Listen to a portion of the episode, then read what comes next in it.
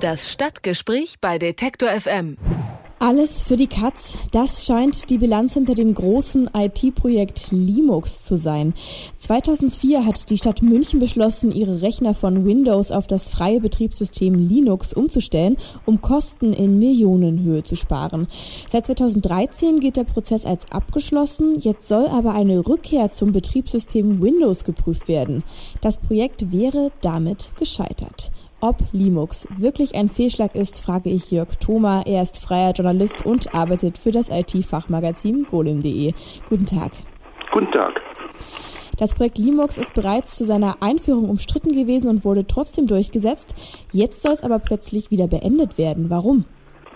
Da gibt es mehrere Gründe. Die Stadt München argumentiert damit, dass es sich nicht mehr rechnet, also dass die Kosten inzwischen zu hoch geworden sind.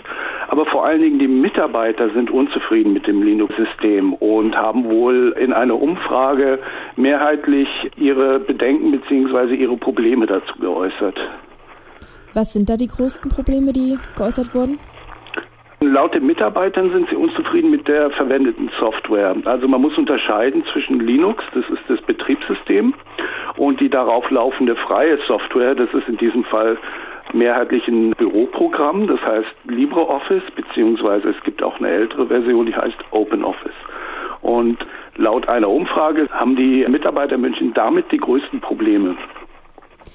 Also ich benutze diese Software auch und finde, es gibt kein Problem. Ist da vielleicht schulungstechnisch bei den Mitarbeitern versagt worden oder ist die Kritik berechtigt?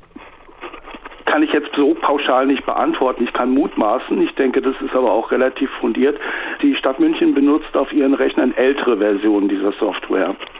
OpenOffice.org zum Beispiel wird lange nicht mehr gepflegt. Da ist die letzte Version vor zwei Jahren herausgekommen, ungefähr, wenn nicht sogar drei.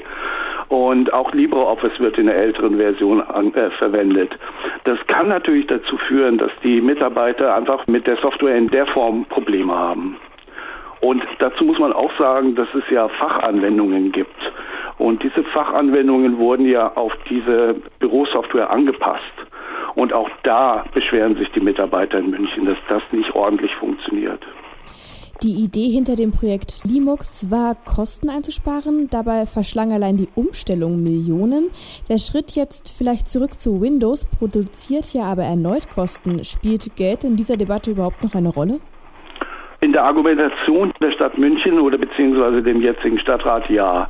Das Problem dabei ist, dass Erhebungen über die eigentlichen Kosten auch bei der Rückmigration zu Windows diese Einzelfälle äh, vermutlich nicht korrekt wiedergeben.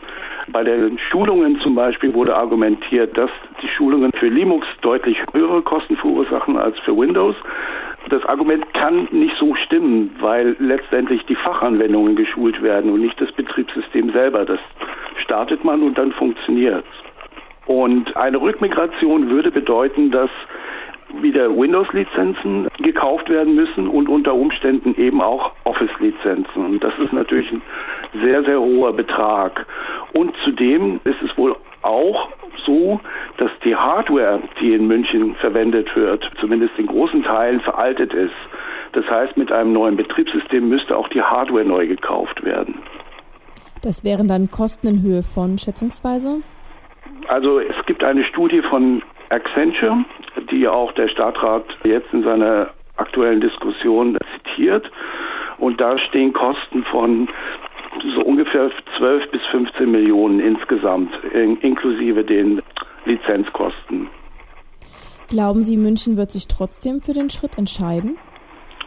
Ich vermute mal, dass der Prüfbericht ergeben wird, dass eine komplette Umstellung zu viele Kosten verursachen würde und auch gar nicht notwendig ist. Und auch diese Accenture-Studie geht nicht davon aus, dass es notwendig ist. Ich gehe davon aus, dass München zunächst einmal ihre IT neu strukturieren wird.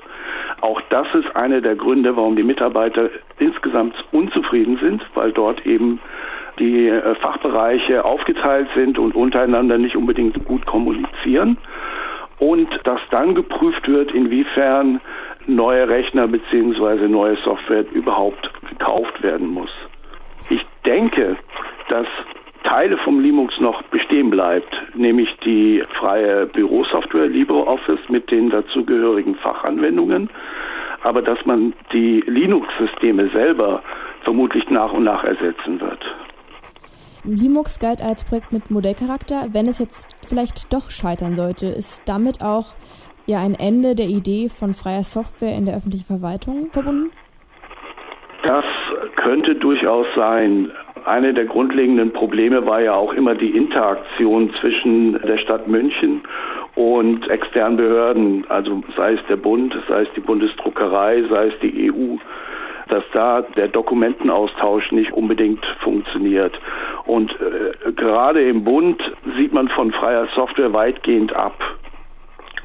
Also in öffentlichen Einrichtungen könnte ich mir vorstellen, dass das das Ende für Linux bedeutet.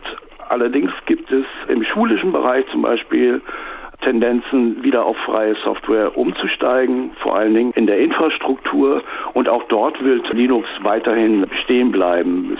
Es werden wahrscheinlich einfach nur die Arbeitsplätze nicht auf freie Software umgestellt werden. Die Münchner Stadtverwaltung kehrt wahrscheinlich ihrem eigenen IT-Projekt Limux den Rücken zu. Warum? Darüber habe ich mit Jörg Thoma gesprochen. Vielen Dank. Vielen Dank. Das Stadtgespräch bei Detektor FM.